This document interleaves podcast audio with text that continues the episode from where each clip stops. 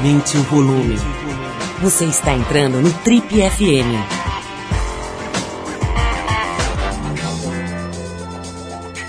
Oi, eu sou o Paulo Lima e a gente está começando agora mais um Trip FM, o programa de rádio da revista Trip. Já são mais de 30 anos no rádio brasileiro. Bom, se você gosta de acompanhar a cena da gastronomia e principalmente se interessa pelos fenômenos da mídia e da televisão, pode ficar atento. No Trip FM de hoje, a gente vai conversar com Henrique Fogaça. O Henrique já era chefe de cozinha consagrado e estabelecido aqui em São Paulo, mas ganhou uma visibilidade nacional bem grande agora no ano passado, quando mandou muito bem como jurado do programa Masterchef Brasil, lá da TV Bandeirantes. O Henrique vai falar com a gente sobre gastronomia, sobre tatuagem, ele tem o corpo praticamente fechado de tatuagens, sobre música, sobre televisão, sobre a moda dos programas de culinária, nessa onda de programas de culinária, de gastronomia e alimentação que invadiu as emissoras de TV, todos os tipos, as abertas, as TVs por assinatura. Vai relembrar a época em que ele vendia sanduíche na Kombi do cunhado. Coisas bem legais aqui na conversa de hoje no Tribe FM com o chefe Henrique Fogaça. A gente vai abrir o programa com Jack White, a faixa Alone in My Home, do disco Lazaredo, lançado pelo Jack White em junho do ano passado. Vamos ouvir esse som então e depois a gente volta com o papo com o chefe Henrique Fogaça aqui no Trip FM.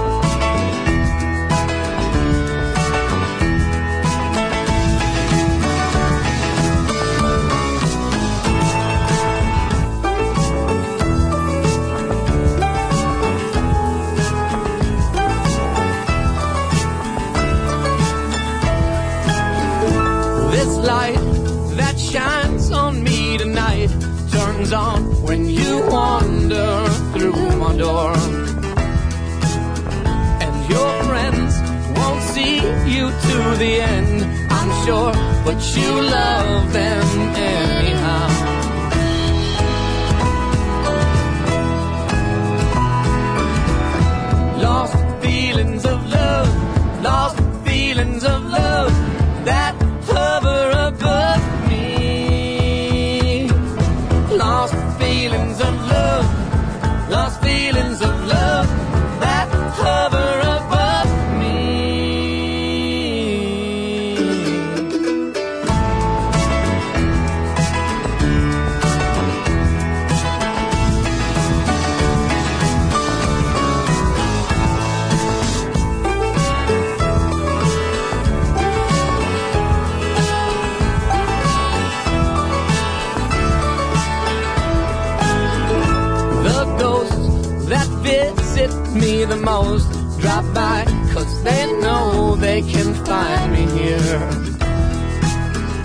they claim to be held from me in chains, but come on, they're guilty as sin, my dear.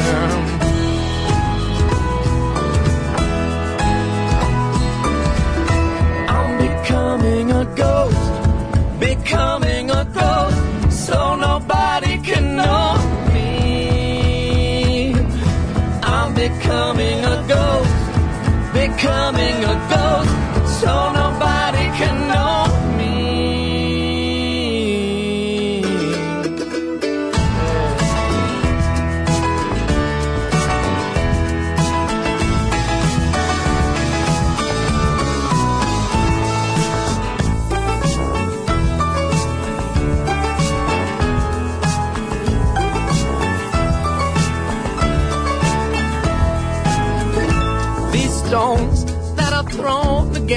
my bones break through, but they hurt less as time goes on.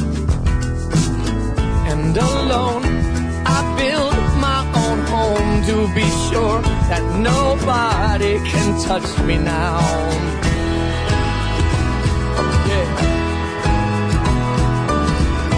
All alone in my home, alone in my home.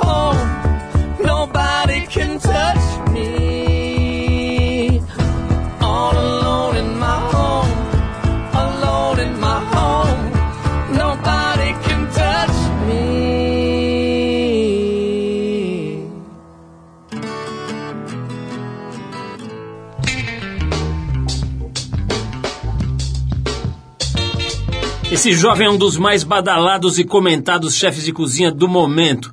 natural da joia do interior paulista, famosa Piracicaba, e criado no oeste do estado de São Paulo, na bela Ribeirão Preto, antes de se descobrir nas panelas, cursou um pouco de arquitetura, comércio exterior e chegou a trabalhar num banco.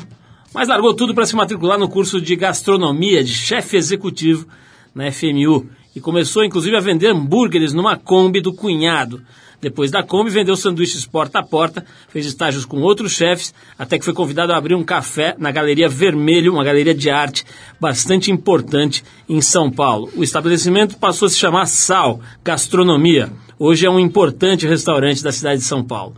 O Papo hoje aqui no Trip é com Henrique Fogaça, que no ano passado teve um sucesso espantoso aí como jurado do programa Masterchef da Bandeirantes. Henrique, é um prazer te receber aqui no programa. Eu sei que você está ocupado, você tem que cuidar da Dona Fernanda, da pequena Olivia, do João, gerenciar os seus três estabelecimentos alimentícios, participar das reuniões do mercado, depois a gente vai explicar o que, que é isso, dos encontros de um motoclube, dos ensaios da banda Oitão e também administrar essa nova carreira aí, né, que você está iniciando como apresentador ou figura do, do, show business aí da televisão. Então imagino que a sua agenda esteja atribulada e por esse motivo agradeço aí a tua presença mais ainda. Muito obrigado vocês aqui pelo convite. Realmente eu estou numa fase da minha vida muito boa, muita coisa acontecendo. Tem um mercado, que é o evento que a gente faz de comida de rua também que a gente começou há três anos atrás. E hoje em dia é uma febre, tem vários genéricos por aí, vários aventureiros tentando copiar a ideia e até os próprios food trucks, né? Quando eu comecei a mexer com a cozinha, eu comecei vendendo hambúrguer na rua. E nessa Kombi que ficava na Rua Augusta. E na verdade a comida de rua ela sempre existiu. O tiozinho que vende o amendoim, o cara que vende a pipoca, o hot dog, o hambúrguer. Mas nesse formato que a gente começou fazer no mercado, que foi no Pátio do Sal, a gente, eu mais dois sócios, o Tietchan e a Lira, juntamos 13 barracas, chamamos alguns chefes de cozinha ou cozinheiros e fizemos uma comida diferenciada do trivial que tem pela rua, com barraquinhas de feira com preço acessível. Há três anos atrás a gente fez isso no Pátio do Sal, meu, divulgando dois dias, três dias antes que a gente ia fazer essa feira, o negócio deu um boom, sabe, muito grande, as pessoas ligando, televisão, jornal, revista, tanto é que o evento foi um sucesso. Foram mais ou menos 1.100 pessoas no dia e duas mil ficaram para fora, porque o pátio é pequeno. Um dia que choveu a madrugada toda, a gente se propôs a fazer o evento da, da meia-noite às seis da manhã. Mas acabamos abrindo o portão às 10 da noite, porque, meu, nove e meia já estava cheio de gente na porta do, do estabelecimento para entrar. E a coisa tem até hoje, hoje em dia tem vários genéricos, como eu disse, e até o próprio food truck, que agora também está uma febre do food truck, que foi consequência desse evento de comida de rua que a gente faz. Henrique, vamos falar, falar um pouquinho aqui do, do Masterchef, né, que foi esse negócio que certamente projetou aí a tua imagem no nível nacional, né, todo mundo, muita gente já te conhecia aqui como um chefe destacado e tal, você tinha uma presença na, na, na, cena, digamos, da gastronomia, mas agora, pô, você deve estar dando autógrafo por aí tal. Como é que, como é que apareceu essa oportunidade para você? É, eu já estou há 15 anos na gastronomia, né? É, como você falou, a televisão aberta dá uma, uma dimensão muito grande. Eu já tenho meu nome consolidado, com muito trabalho, fruto de um trampo verdadeiro, uma coisa que eu descobri na minha vida, começando com o hot, com o carrinho de lanches. E, na verdade, a televisão pega muita gente, o programa foi um sucesso. Eu fui convidado ano passado para fazer um teste, o pessoal da Band entrou em contato, falou, Henrique, a gente está querendo trazer o, o programa Masterchef, que já tem em mais de 100 países pelo mundo. É um formato que dá certo em todos os países. A Band quer comprar, a gente queria. Você tem a cara do negócio para ser um jurado, já está estabilizado no seu trabalho.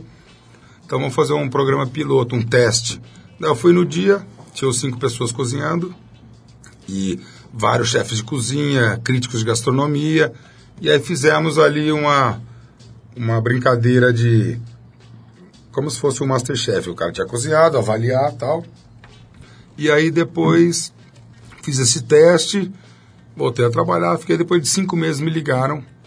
Demorou um tempo, até na semana que me ligaram, eu até pensei comigo, falei, caramba, fiz aquele teste lá, os caras sumiram, né? É batata, né? Na semana a mulher me ligou, Henrique, fechamos, a Band enrolou, desculpa o tempo, compramos o formato, o programa vai começar. A gente fez o teste com você, ficou muito bom, foi muito o que a gente esperava. A gente começa a gravar agora daqui nove dias. Então foi uma coisa rápida. Falou, a gente tem outros dois jurados que vão participar, eu queria sua aprovação, se você conhece, que seria o Jacan e a Paola, são pessoas que eu conheço do, do cenário gastronômico. Eu falei, beleza, vamos, vamos embora. E aí começou as gravações do Masterchef. Como é que foi o começo, cara? Você sentiu a vontade logo que começou e tal ali, com a Ana Paula Padrão, aquela figura que você devia ver, Ver no pô, jornal, desde tal. moleque, né? Sim. Como é que é, cara? Você se sentiu meio intimidado no começo ou já saiu à vontade? É, intimidado não, mas um pouco não é não familiarizado com porque eu tô há 10 anos no sal, né? Como as pessoas, falou, as pessoas me veem, ah, agora apareceu o Henrique e tal, porque muita gente não tinha visto, mas meu trabalho já está bem consolidado, meu dia a dia na cozinha, já ganhei prêmios de gastronomia, tô no circuito. Então, durante esse período, já fiz várias gravar programa em, em várias coisas, em vários é, meios de gastronomia, de música, então tem uma certa intimidade já com esse lance de gravar, ter câmera e tal. Mas no Masterchef é uma coisa diferente, porque foi realmente um trabalho, um negócio que é para TV aberta, com quatro meses de programa. Então, intimidado não fiquei. Só foi uma questão de é, ir se adaptando, porque você está lá no estúdio, são 50 pessoas ficam ali encostadas, maquiadora, diretor, toda, toda a produção do, do programa, mais umas 15 câmeras, mais ponto no ouvido, o diretor falando. Então, uma coisa diferente, assim, desse monte de coisa que eu já tinha gravado. Mas eu acho que foi, foi bem natural. Acho que agora vai ter a segunda temporada. A gente já está bem mais familiarizado com a história. Eu acho que daqui para melhor. E que nós vamos voltar a falar do Masterchef. Eu queria saber, por exemplo, se teve alguma gafe, cara, se você deu alguma pisada na bola. E como é que é? Quer dizer, uma coisa é você ir lá dar uma entrevista e tal, outra coisa é você ter que dar uma opinião. Isso envolve emoção, o moleque tá lá, o, enfim, a pessoa tá lá sendo julgada, milhares de pessoas, milhões de pessoas assistindo. Vamos falar um pouquinho mais disso? Tá. Mas antes eu vou parar aqui pra gente tocar a primeira música de hoje. A gente separou aqui os nova-iorquinos do The Slackers, que é uma banda que mistura ska, reggae, dub e jazz. A faixa chama-se Sarah, é a música que está no álbum de estreia dessa banda, Better Late Than Never, que é de 96. Depois dos Slackers, então a gente volta com o chefe Henrique Fogaça, que foi uma revelação lá do Masterchef da TV Bandeirantes em 2014. Vamos lá.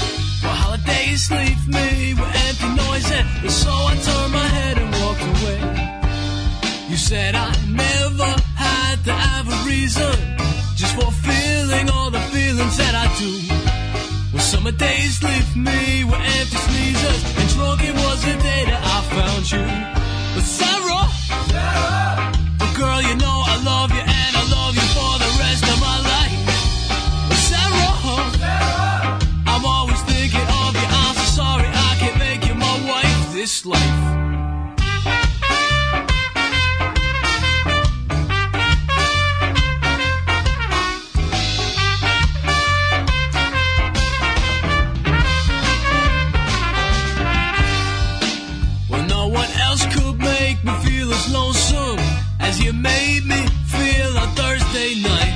Because you know when the world misunderstands me, only you can make me feel alright. I guess I thought that we could live forever in a state of such imaginary grace. Where you could find your diamonds in my arms, dear. I could find a reason in your face. Well, Sarah. Oh, girl, you know I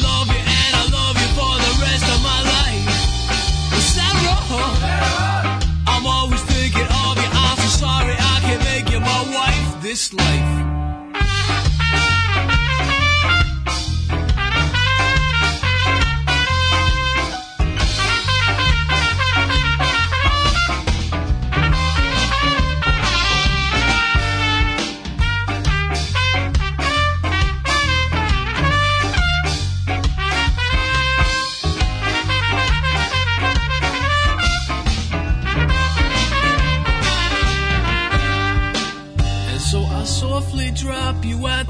The.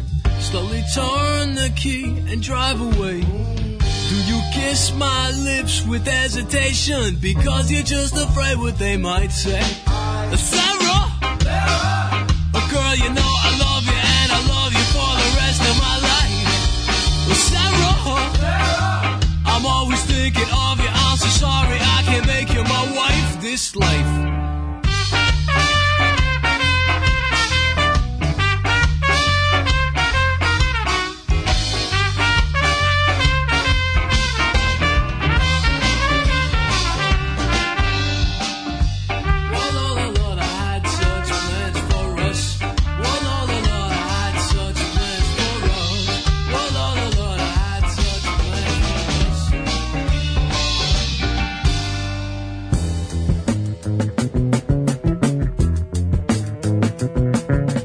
Legal, pessoal, estamos de volta. Esse é o programa de rádio da revista Trip. Hoje recebendo o chefe Henrique Fogaça, que agora é um verdadeiro astro da televisão brasileira. O cara teve uma projeção.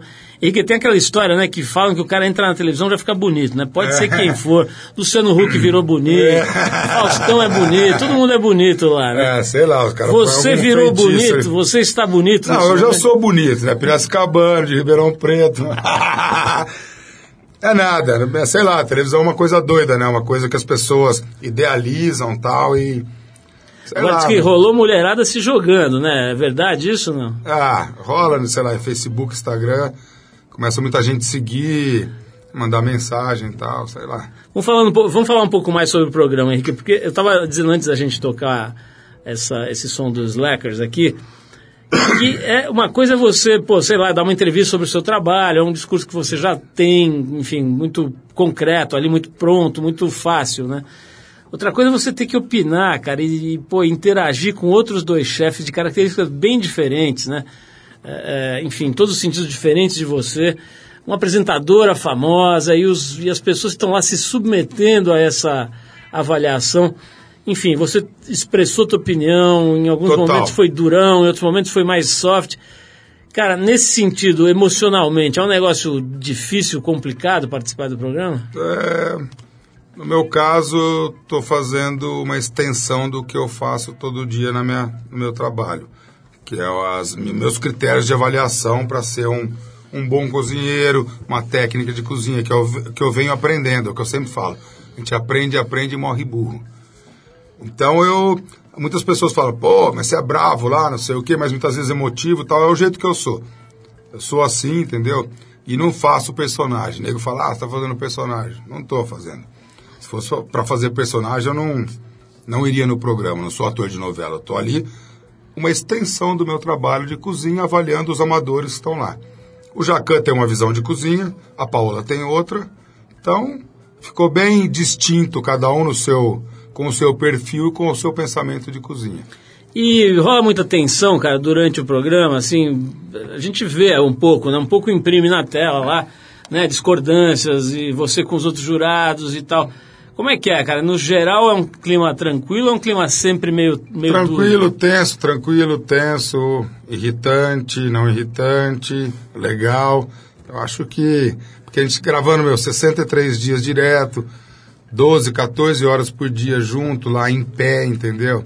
Aquele monte de luz, um monte de coisa na cara, então.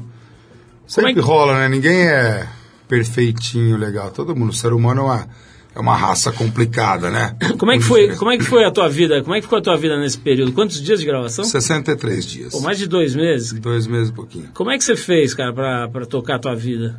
É, o sal já está de uma certa forma estabilizado. Eu estou todo dia no sal, entendeu? Mas já tem uma equipe competente que está lá comigo. O cão velho tem há dois anos o bar também anda legal.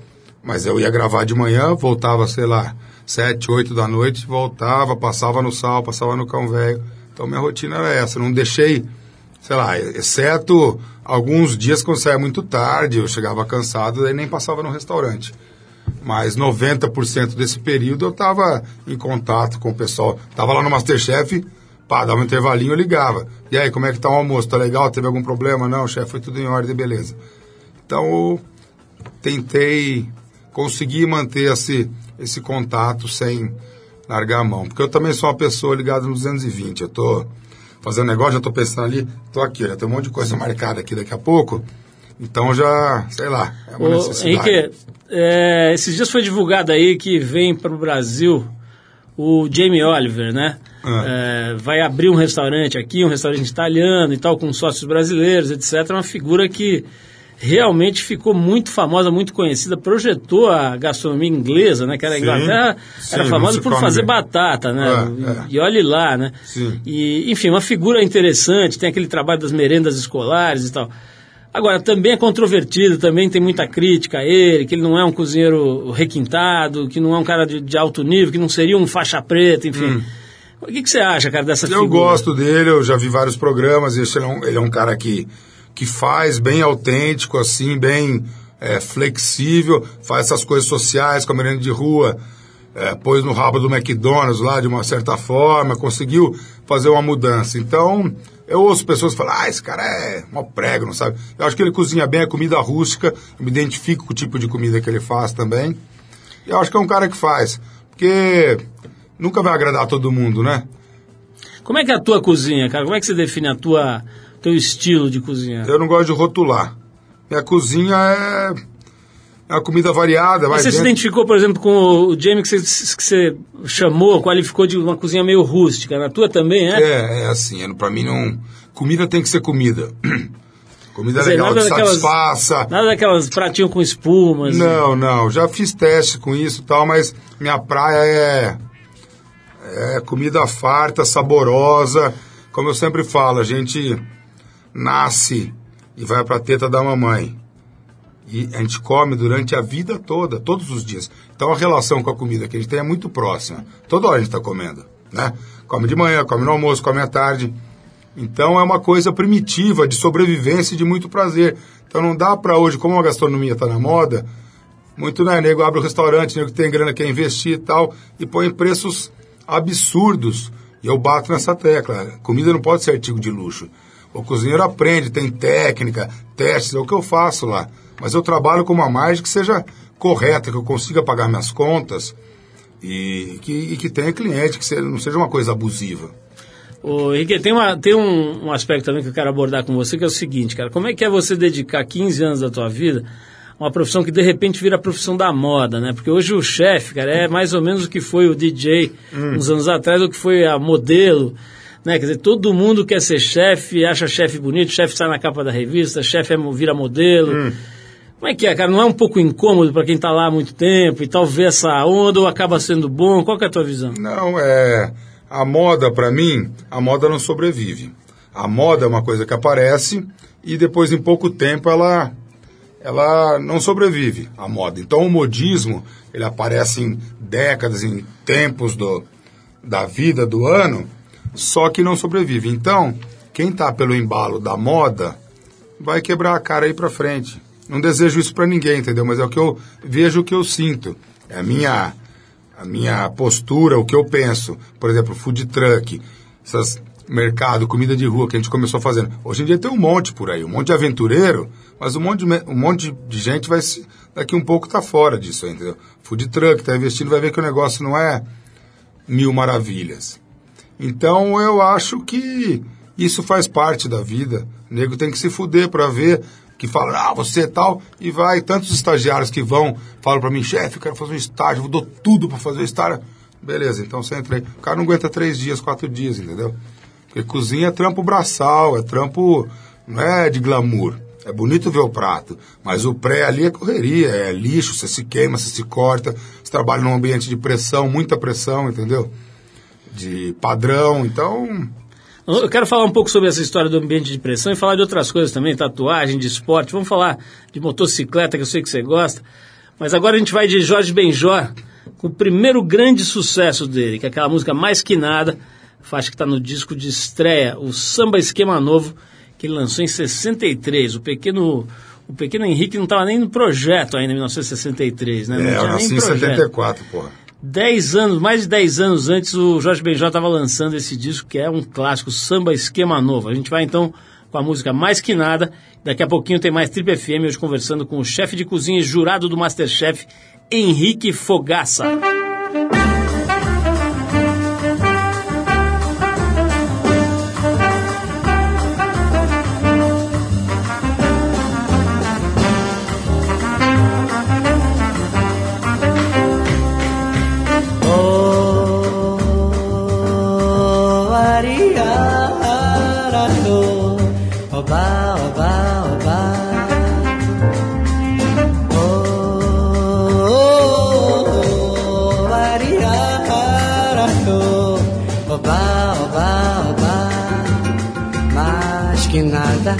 Da minha frente, eu quero passar.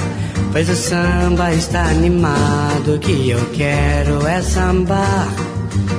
Esse samba que é misto de maracatu. É samba de preto velho, samba de preto tu. Mas que nada, um samba como esse tão legal. Você não vai querer que eu chegue no final. Oh, oh, oh, oh, oba, oba, oba. Oh, ariara, oh, oba, oba, oba.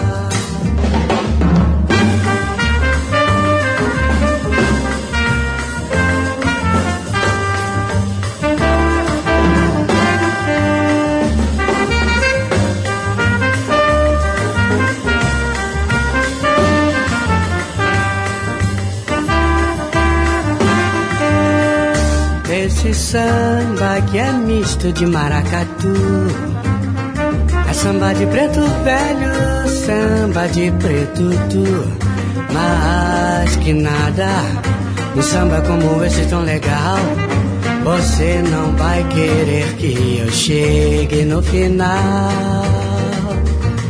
Oh, oh,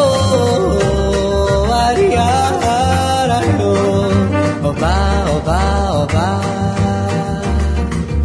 Oh, oh, oh, oh, oba, oba, oba. Sava da cundim, da cundim, da, bolo da cundim, bora, bora, quando vão cá. Tim, dom, tim, dom, tim, sa cundim,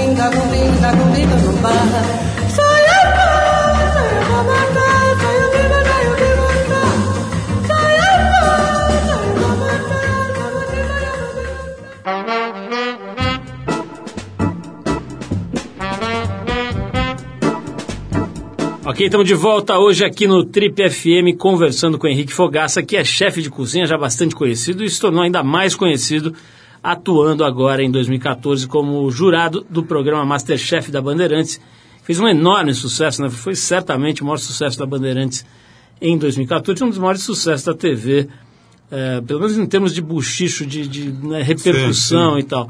Ô, Henrique, vamos falar das- dessas tuas tatuagens, cara. Você é da- daquele tipo de cara que já tem uma tatuagem só, né? É. Você pergunta quantas tem, é uma só, né? Quer É, dizer, já, foi juntando. já fechou o corpo aí? Como é que tá? Já 90%, né? Falta o quê? partes aqui na parte de trás da coxa, Que a idade não fez. cabeça, cara, essas coisas. Aqui eu não vou tatuar, mas aqui pra baixo. Quer dizer, do pescoço pra baixo é praticamente lacrado, todo tatuado, né? lacrado. Até o... Quando que você começou? Eu comecei com 15 anos de idade. Tô com 40, então um processo de 25 anos aí. Como é que é, cara? O que que representa? O que que é a tatuagem pra você? Pra mim, a tatuagem, ela. os meus grandes ídolos, é, os- as pessoas que eu gostavam no rock, comecei a ouvir rock muito cedo, 9, 10 anos de idade, e era a imagem que eu tinha. Os caras do ACDC, do Iron Maiden, depois as bandas de punk. Sempre a, a música tem uma influência muito grande na minha vida. Hoje, é, eu posso dizer com bastante clareza e firmeza que eu segui um estilo de vida que a música me ajudou a formar meu. Eu tenho educação, eu tenho família, tenho alguns valores essenciais de vida, mas por esse lado mais alternativo de, de estilo de vida, acho que a música me formou bastante. Porque ouvi os metal, tal, o negócio da tatuagem ligado, depois ouvi no banda punk, você vê as letras em português, você vê que é, uma é, você contestar, você não ficar acomodado, você ter uma, né, uma posição dentro da sociedade que muitas vezes é injusta, né, na forma que a gente vê, nossos políticos e tal. Então hoje eu sou bem direcionado, sou do jeito que eu sou, que a música me trouxe muito essa força de ter o meu jeito, ter minha... Então a tatu vem meio do som. Agora, agora você já está bastante estabelecido, como você mesmo disse, né? Mas Em algum momento, cara, quando você estava começando ali, tentando abrir um espaço, você teve alguma rejeição por conta de estar todo tatuado ou não? É, o preconceito sempre existe, né? O pré-conceito. Hoje em dia está bem menos, né? Que o mundo está cada vez mais acelerado e mais louco. Então hoje tem menos, mas ainda existe. Mas sim, tive preconceitos na época, 25 anos atrás. 20 anos, porque comecei a fazer, fiz uma, duas, três, até dentro da minha casa. Meus pais, sabe, minha mãe, um dia que viu, falou, nossa, eu tinha quatro tatuagens, briga em casa, sabe, umas coisas assim. Então o preconceito ele tá aí, tá na, tá na cabeça de cada um, né? Ô, Henrique, eu ta- eu tava vendo aqui na tua, na tua história, cara, tem um monte de coisa interessante, mas eu tava pensando aqui, cara, no, nessa, nessa, nessa coisa da, da moda que a gente tava falando de, de, de- da gastronomia, um dos sintomas é o excesso de programa de televisão, né, cara? Tem 500 programas de televisão, o cabo tá lotado, tem canal inteiro, tem... Sim. É quase impossível você percorrer os canais Aham. de, de, uma, de uma operadora de cabo Sim. e não, não deparar com pelo menos um ou dois programas de televisão, Aham. aquela zapiada, né? E isso, cara, isso aí você, você acompanha, você dá uma olhada. É, eu que que sei de acha? algumas coisas eu não acompanho tudo, porque eu também fico o dia inteiro na rua, não fico assim, muito. Vou assistir televisão, é meia-noite, uma hora da manhã quando eu volto do sal, sei lá, vejo um jornal, alguma coisa, ou de domingo que eu não trabalho, mas também pouco. Eu sei que tem muitos programas, já vi Masterchef espanhol, alguns episódios, o Hell's Kitchen, aí tem o Hotel Hells também, que o Gordon Ramsay, que é um cara que é o cara que inventou o Masterchef. É, Então tem muitos programas aí na televisão. Eu acho que é um excesso, eu acho que é bom para muitas pessoas que acompanham. Na verdade, virou um- uma década de reality shows, né? A cozinha entrou nisso, mas você vê que tem reality show de tudo, né? De cara que faz carro, cara que vende livro, tem reality show de anão com, com não sei o que, sabe? Tem de tudo. Então entrou dentro de um reality show esse tipo de programa. Olha só, é, é, saindo da cozinha um pouco indo para a música, né? Você falou da música como influência nas suas tatuagens e tal. Como é que é a tua banda, cara? Pelo nome Oitão, né? Já dá pra sacar que não é exatamente uma música de uma, uma banda de Não é um polka, 22, né? é um valsa, oitão. né? Não é exatamente especializado em tango e valsa, né? O que, que é o Oitão? cara? O Oitão, ele é. A música, como eu disse, desde moleque já tive outras bandas. E a gente formou em 2008 o Oitão. É, o nome não. é, foi uma coincidência de datas. Que o Batera fazia aniversário dia 8, aí o guitarrista falou: faço dia 8. Eu lembrei que minha mãe faz dia 8 e o baixista falou que a mãe dele fazia dia 8. Aí um cara que tava com a gente no ensaio falou: Meu, põe o Oitão nessa porra. Na hora ele falou: Pô, Oitão. E aí virou. Deu duplo sentido. Do apelido do revólver, né? Do revólver, que seria o quê? Você mandar uma mensagem através do oitão. Não seria nem a bala, entendeu? E, e o oitão, a gente tá saindo um disco novo agora, chama Pobre Povo. É, eu escrevo 90% das letras. Tem o Tadeu, que é o guitarra. A gente compõe meio junto. Meio a gente faz a cozinha junto ali, também todo mundo da banda. O oitão é sem massagem, entendeu? É, não fala de amor, nada. Até fala um pouco de amor de uma, de uma outra forma, mas é pôr o dedo na ferida do que a gente vive, nosso cotidiano, dia a dia, o que é exposto na televisão, tanta putaria, é, tanta roubalheira, tanto as pessoas que governam a gente roubando o povo, sabe, descaradamente, tanta injustiça. Então, o oitão é mesmo para extravasar, entendeu? Uma terapia forte minha. Você é vocalista da Sou banda. vocalista. Esse é o tema desse disco, chama Pobre Povo. Que a gente começou a gravar faz dois anos, vai sair agora. Reflete um pouco do que a gente vê, Mas você entendeu? tinha noção de cantar ou foi lá e meteu a cara? É, o bagulho é no coração, é no sangue, não tenho. Vou e faço o que eu acredito. A gente vai gutural total. Henrique, a gente já volta para fazer mais um bloco aqui de bate-papo. Agora é a vez dos californianos da banda The Growlers com Humdrum Blues, uma faixa que está no disco deles Gilded Pleasures, que é de 2013. Então vamos ver esse som. Na volta a gente vai bater mais um papo com o vocalista do Oitão e chefe nas horas vagas, Henrique Fogaça.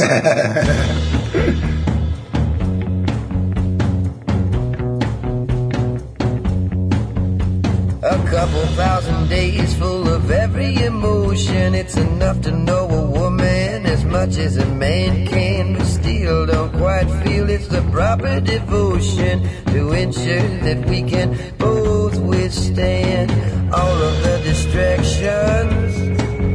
So hard to keep your head from out of the clouds. You'll never have a satisfaction unless you're sure that we're both strapped down.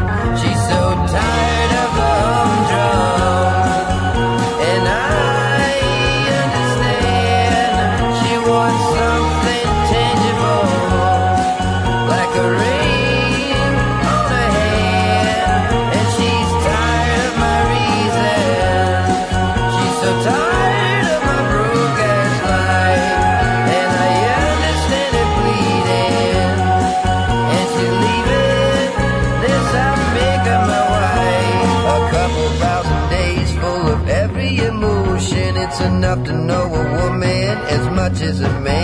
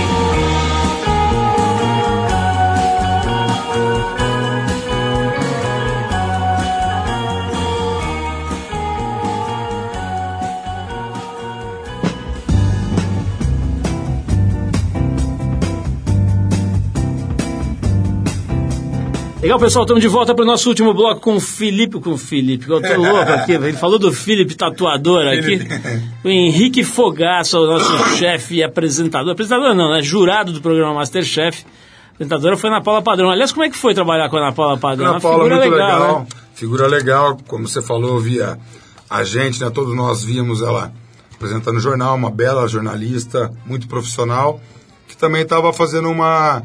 Nunca apresentou assim um reality show, um negócio de competição, mas uma pessoa muito agradável, muito legal para trabalhar.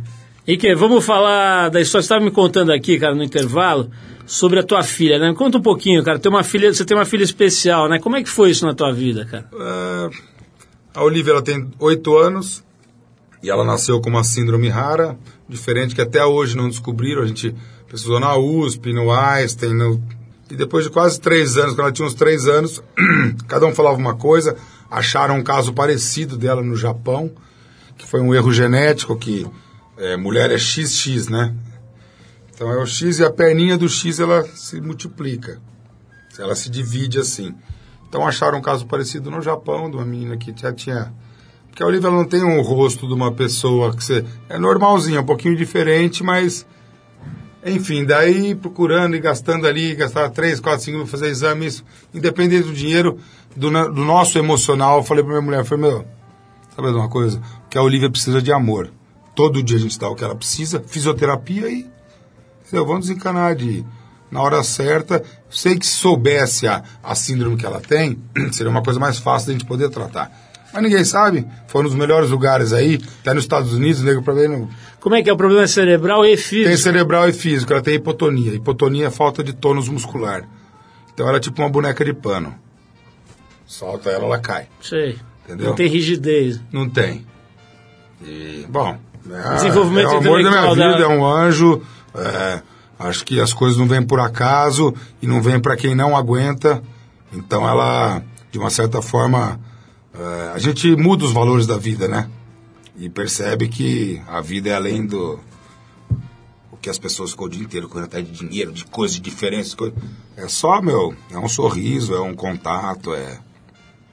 E o que, que como é que você mudou de, de atitude, as coisas que você faz e tal, por conta da, Da dessa descoberta através dela, cara? Eu faço, é, o Olivia já tinha nascido, eu sempre fui um cara muito é, de falar com as pessoas, falar com o mendigo da rua, com o outro que tá, sei lá, qualquer pessoa, sempre fui assim, mas depois com a Olivia, como né, de ter uma coisa em casa, é uma dificuldade, eu tenho uma parceria com, desde 2010 com Chefes Especiais, que é uma, uma casa que cuida de crianças com síndrome de Down, eu sempre dou aula de gastronomia lá. Então, é o que eu faço. Eu faço muito pelo social, acho importante. Ter um motoclube nosso, que a gente também foca muito no social, a gente sabe, paga mensalidade do motoclube, corre atrás. Entrega presente Quantos na membros tem no periferia. motoclube, cara? Ah, a gente tá com cento e pouco. Pô, os Mas caras é devem deve assustar, né? Chega cento e pouco nego louco tatuado e tal, os caras saem correndo, né? Os- Você vai fazer uma boa ação, sai todo mundo correndo. Como é que Não, é? então, mas é isso que quebra o preconceito, o paradigma da história, entendeu? As pessoas. O que, que vocês fazem? Chega lá, o que, que você? Dá um exemplo de uma Por ação. exemplo, aí. agora dia 12 nós vamos fazer nos chefes especiais aula com oito, oito alunos. Tem uma cozinha lá, eu vou dar aula. O que a gente vai fazer? Eu vou chamar oito membros do motoclube e eles vão fazer prova em duplo. Prova não, a receita que eu passar em dupla. Então vai ter um membro e um down. Um membro e um down. A gente vai fazer isso agora dia 12. Pô, chama a gente, a gente vai cobrir essa, isso aí É vai ser bacana. É interessante. aqui no Pacaembu do lado, perto do Como é que chama o Salto. motoclube? Chama Inomertá. Le- em silêncio, ex- existe desde quando? Existe faz quatro anos. E o esporte? Eu tava vendo aqui alguma coisa ligada a Muay Thai, parece que você gosta de Muay Thai, como é que é? Gosto. Comecei a fazer Muay Thai em 98, mais ou menos, 99. E até hoje, não é o que eu faço até hoje. Mas durante anos fiz, aí tenho hernia de disco, que é um problema que eu tô também agora já faz uns meses. Tô tratando. Tem L4, L5, que é na lombar, foi na época do TAI, porque muita rotação para chutar e tal. Mas é um esporte que eu me identifiquei muito, é uma coisa que, numa época da minha vida que é, foi essencial, sabe, para deixar a cabeça bem, o esporte, você ficar bem fisicamente, autoestima e, sabe, equilíbrio mental. Então fazia, daí parei, fiquei um ano parado, depois fiz de novo, vou e volto, vou e volto, agora quero voltar de novo. Não para não pra sair na mão, competir, que eu não tenho, é por é, estabilidade emocional, física e bem-estar. Henrique, Esporte não, essencial. não dá pra não falar, a gente tá terminando aqui, mas não dá pra não falar, cara, da questão da crise da água, que é um dos problemas absurdos que esse país está enfrentando, né? Em especial aqui em São Paulo a gente está vivendo um problema sério. Você tem três casas aqui, né? Além da sua casa onde você mora, você tem três estabelecimentos. Uhum. Sim. Já tá pegando, cara? Já Tá pegando já, já problema? faz um mês. Eu sal todo dia para acabar água. Tô com 15 galões de 20 litros lá. 20 litros. E a gente deixa os galões cheios durante o dia, quando tem água, deixa tudo cheio. Chega à noite e acaba a água. É aquele veneno, né? Porque a louça não para de vir, o restaurante lotado, a pia fica parecendo um. O que, que um você caos. sente, cara, como cidadão diante desse tipo de coisa? A gente vomita noitão, sente raiva, né? Porque paga imposto, se fode. Pra você ser um microempresário, você paga imposto pra caramba, entendeu? Você é visto como ladrão, né? O cara que tem um restaurante negro já... Os, os parasitas que tem aí no sistema já te olham como um, como um cara que tá roubando. Então, a gente fica indignado, né? Com a situação e você vê que é uma, tem vazamento de água, é falta de planejamento e afeta o povo, afeta o, microempresário. A gente está trabalhando honestamente, gerando emprego, vai se fode por uma falta de, de atenção de, do- dos governantes, entendeu? Rica, pra terminar é o seguinte, cara, quem quiser te ver, te ouvir, como é que é? Tem algum show, alguma coisa do- da banda? Eu vou passar algum, eu vou passar um endereço aqui, até bom para divulgar do Instagram lá. É arroba henriquefogaca74, que é o ano que eu nasci. Quem quiser segue lá, porque lá eu sempre posto quando vai ter show. Tem o Facebook do Oitão, tem o Facebook e Instagram do Sal, do Admiral Place, do Cão Velho. E, a, e a- o Masterchef, qual, que é a previsão de A gente voltar? começa a gravar em abril. Acho que dia 13, ontem eu estava com o diretor do programa, ele foi no Cão Velho. E eu falei com ele, dentro do cronograma, acho que dia 13 a gente começa a gravar. Quer dizer, é um negócio para ir pro ar no segundo semestre, então? Não em maio, não. Começa a gravar em abril e maio. Ah, então, em quando começar seguida. a passar na TV, a gente vai estar gravando ainda. Ah, entendi. Então, previsão para maio, então. É, daqui três meses. Fechado. Henrique, olha, brigadíssimo, adorei te conhecer aí. Parabéns pelo teu trabalho. Vou lá no Cão Obrigado a Velho qualquer hora ali. Aqui do lado, pô. Pô, tem que ir lá, vou Dois lá. pra cima. Vou lá aqui em Pinheiros, né? Pra quem tá É. ouvindo a gente fora de São Paulo, aqui no bairro de Pinheiros, pra quem tá ouvindo a gente em São Paulo, vai lá. Qual que é a rua lá, Henrique? É Rua João Moura, número 871. Vamos lá no, no Cão Velho tomar um drink com o Henrique Fogaça, nosso querido chefe e também agora jurado do programa Masterchef. Se deu bem na televisão, fez um papel bem interessante. E, e foi é, por isso que a gente chamou ele aqui para conhecer ele melhor, né? Já conheci o trabalho, o teu trabalho na gastronomia, de ouvir falar, de ver as matérias e tal, mas queria ter esse prazer e realmente foi muito legal. Então a gente encerra o papo com o Henrique Fogaça com a cantora britânica de folk Kirsty McGee. A faixa chama-se Salt, do disco Those Old Demons, lançado no ano passado. Henrique, mais uma vez, brigadíssimo aí pela Obrigado a presença. vocês pelo convite, obrigado quem ouviu aí o programa. Seja bem-vindo no Sal, no Admiral's Place, no Oitão, no Mercado e no Cão Velho. Só chegar. Vamos lá, então. Vamos ouvir essa música aí que tem alguma coisa a ver, pelo menos no título, com o universo da cozinha. Vamos lá de Salt com Christy McGee.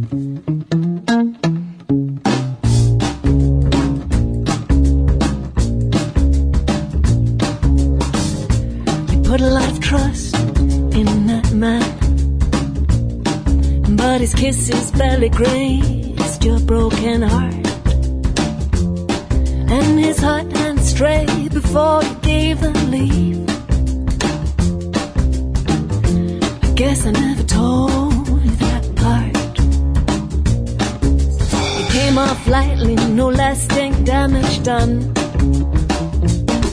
Next time, I guess you're gonna listen to my advice. If I told There ain't enough salt to melt that ice. 'Cause he's a cold man, he's cold up to level. But he does his level best to seem his soul. He's fooled so many people, so don't take it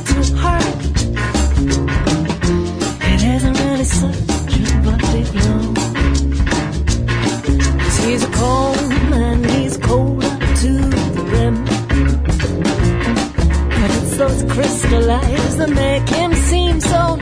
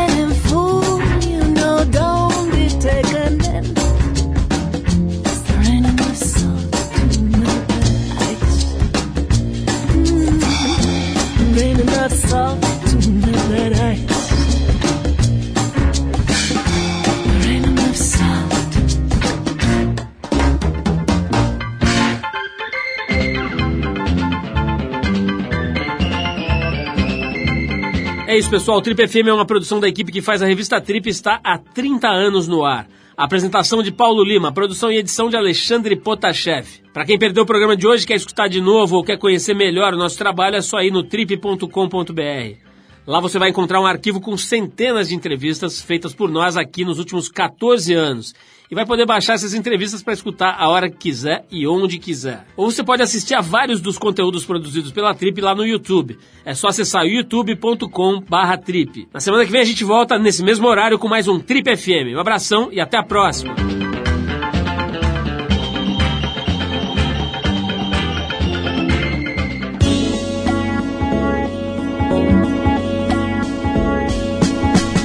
Você ouviu Trip FM.